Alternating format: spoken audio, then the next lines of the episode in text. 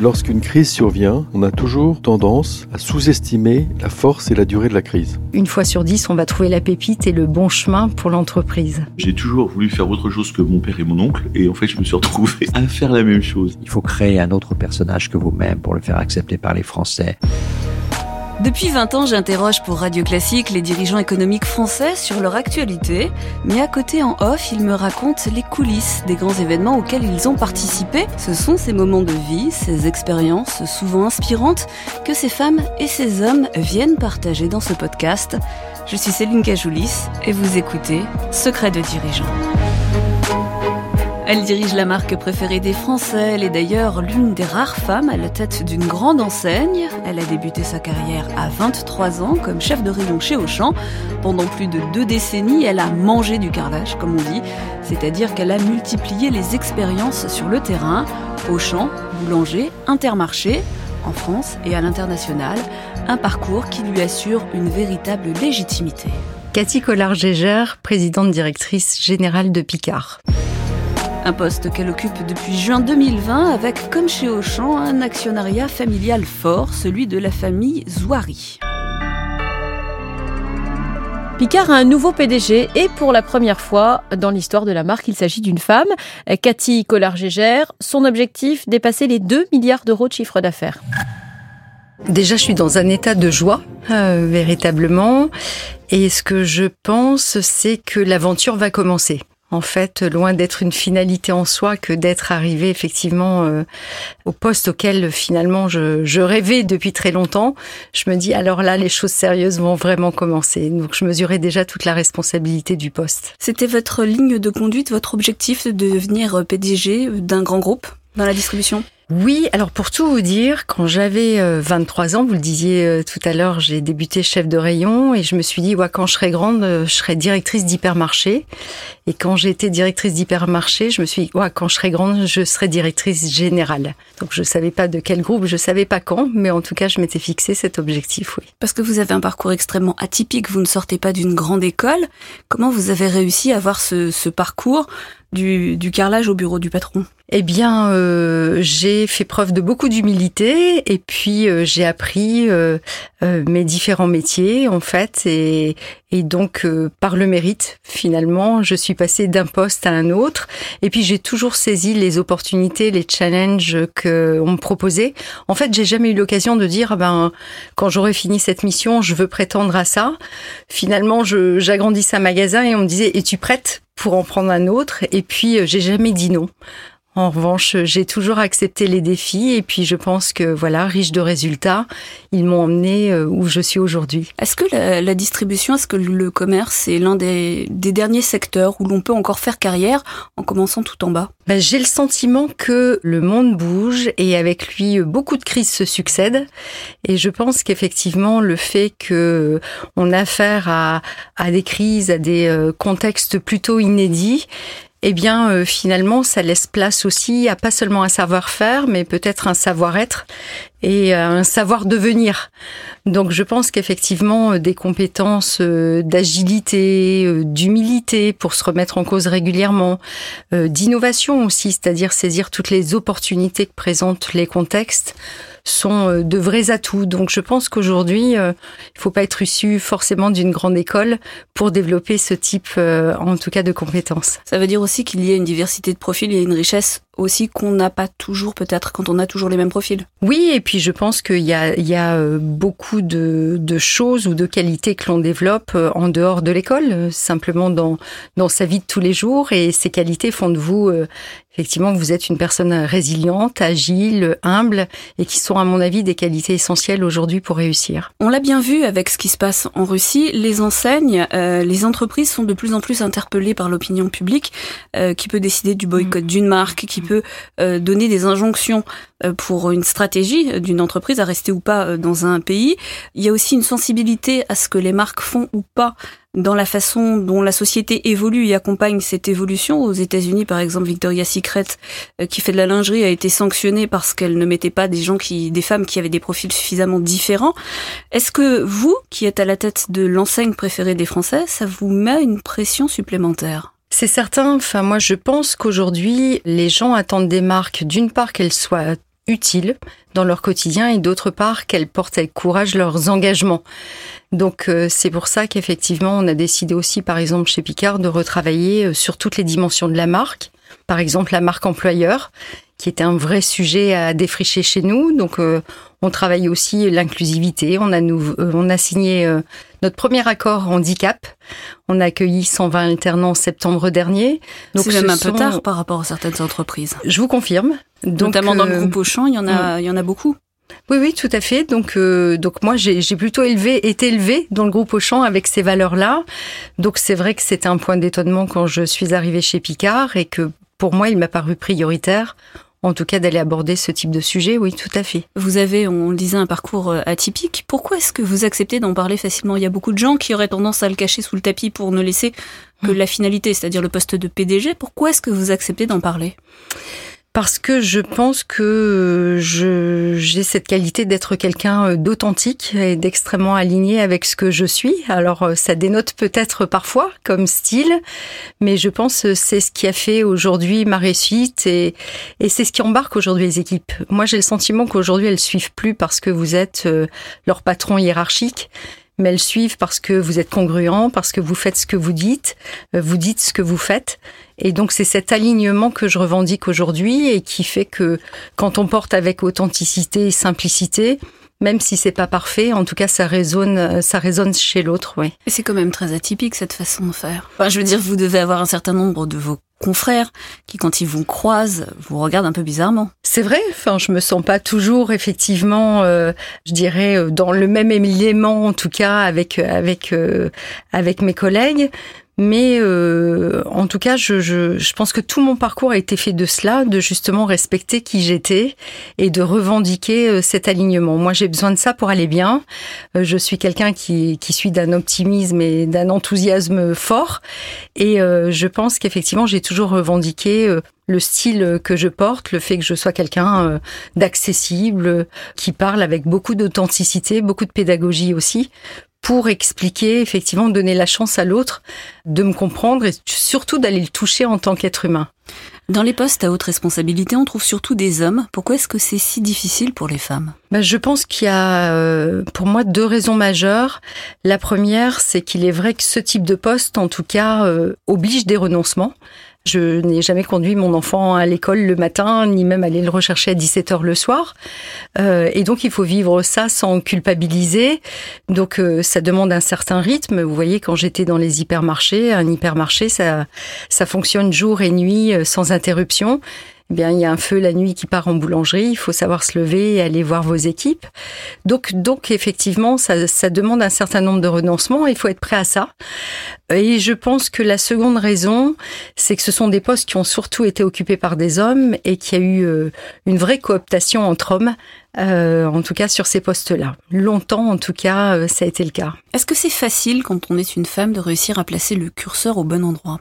Euh, Par exemple, en politique, on voit que c'est très difficile pour une femme de trouver sa place et surtout de trouver la façon de faire porter le discours, de l'incarner, la façon physique aussi de le faire, la légitimité qu'on peut y trouver. Pourquoi c'est plus difficile pour une femme que pour un homme? En tout cas, je, je pense que c'est pas si facile effectivement de, de, placer le curseur au bon endroit. Et moi, j'ai eu le sentiment de pas l'avoir toujours bien fait parce qu'effectivement, euh, quand on veut émerger, en tout cas parmi les hommes, eh bien, on a tendance parfois à forcer euh, le trait. Peut-être le syndrome de, de, la bonne élève, en tout cas. Moi, je sais que j'ai revendiqué longtemps euh, être quelqu'un d'autonome, être quelqu'un qui avait du leadership, qui saurait faire. Et je pense qu'à forcer ces traits-là, j'ai dû parfois effrayer, en tout cas, mes hiérarchies qui étaient qui étaient des hommes. Donc, euh, donc la clé à ça, c'est véritablement, comme je vous le disais tout à l'heure, l'alignement, le fait effectivement de d'être ce que l'on est, de revendiquer ce que l'on est, et puis finalement, euh, vos qualités euh, transparaissent naturellement. Mais c'est vrai que c'est peut-être plus difficile pour une femme parce que parce que on fait preuve d'exigence. Les hommes sont pas si à l'aise que ça finalement euh, à manager des femmes qui ont un haut potentiel et donc euh, ils sont extrêmement exigeants. Ils les font passer par différents postes pour effectivement aller valider, euh, cocher toutes les cases. C'est un peu ceinture et bretelle en fait. Moi c'est ce que j'ai vécu sur mon parcours, c'est que je suis passée d'un poste, ok je réussissais, mais fallait s'assurer qu'effectivement je maîtrisais encore autre chose, puis autre chose chose, puis autre chose. Donc, euh, donc c'est plus difficile pour une femme qui, à un moment, a le sentiment que son parcours euh, est peut-être plus long qu'un homme, et donc elle a la volonté effectivement de revendiquer qu'elle est prête, et donc force peut-être un petit peu le trait, alors que finalement euh, rien de tel que l'alignement. L'ancienne secrétaire d'État américaine Madeleine Albright disait il y a une place spéciale en enfer pour les femmes qui n'aident pas les autres femmes. Comment vous faites pour aider les autres femmes? Pour aider les autres femmes, alors euh, déjà vous voyez ce qui était euh, important pour moi finalement euh, quand, quand j'ai repris l'ancienne Picard, ça a été aussi d'être exemplaire sur le sujet et d'avoir un comité de direction 50-50. Donc aujourd'hui j'ai 50% de femmes, 50% d'hommes.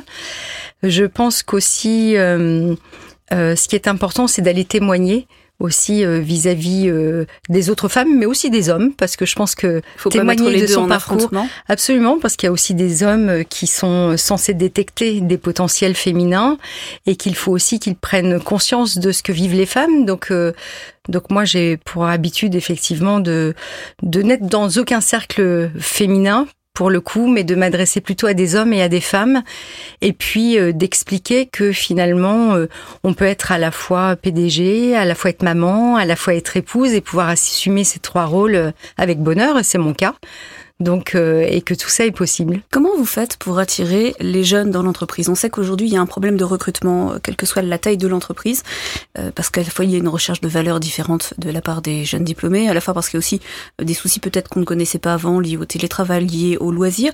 Comment vous faites-vous pour les attirer? Parce que je crois que chez Picard, la, la durée de carrière, les gens restent très longtemps chez vous. Oui, oui, il y a une durée moyenne assez longue, effectivement. Alors là aussi, ce qui est intéressant, c'est que euh, c'était important de travailler notre marque employeur. Je pense qu'aujourd'hui, les jeunes sont très attentifs. On parlait des engagements que porte une marque aujourd'hui. Le fait d'expliquer qu'effectivement, euh, on est une marque employeur qui prônons euh, la diversité, l'inclusivité, la parité, joue beaucoup dans le recrutement des jeunes.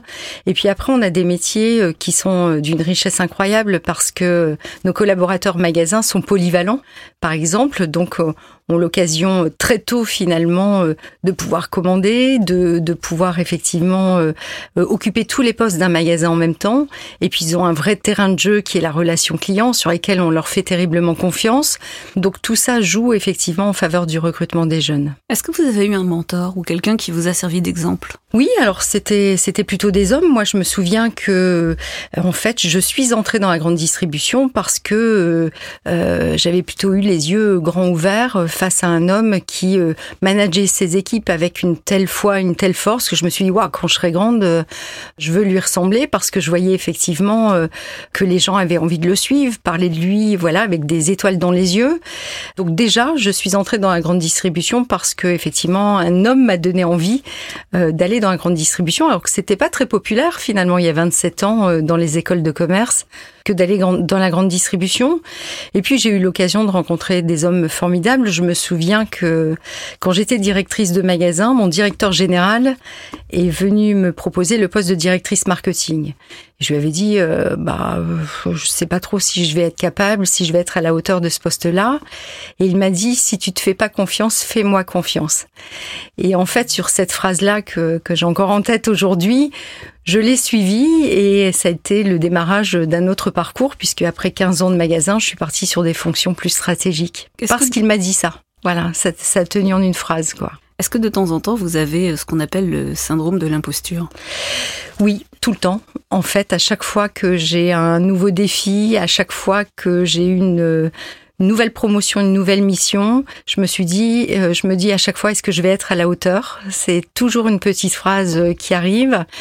Et en tout cas, la manière d'y répondre, c'est de pas rester longtemps dans cette réflexion, mais de me mettre vite à l'action et aux réalisations. Et c'est ça qui finalement euh, assoit ma légitimité et ma confiance au bout du bout. Pour finir, j'ai quelques petites questions. On dit souvent que derrière chaque grand homme, il y a une grande femme. Est-ce que derrière une grande femme, il y a un grand homme? Je vous confirme. Il y a mon mari.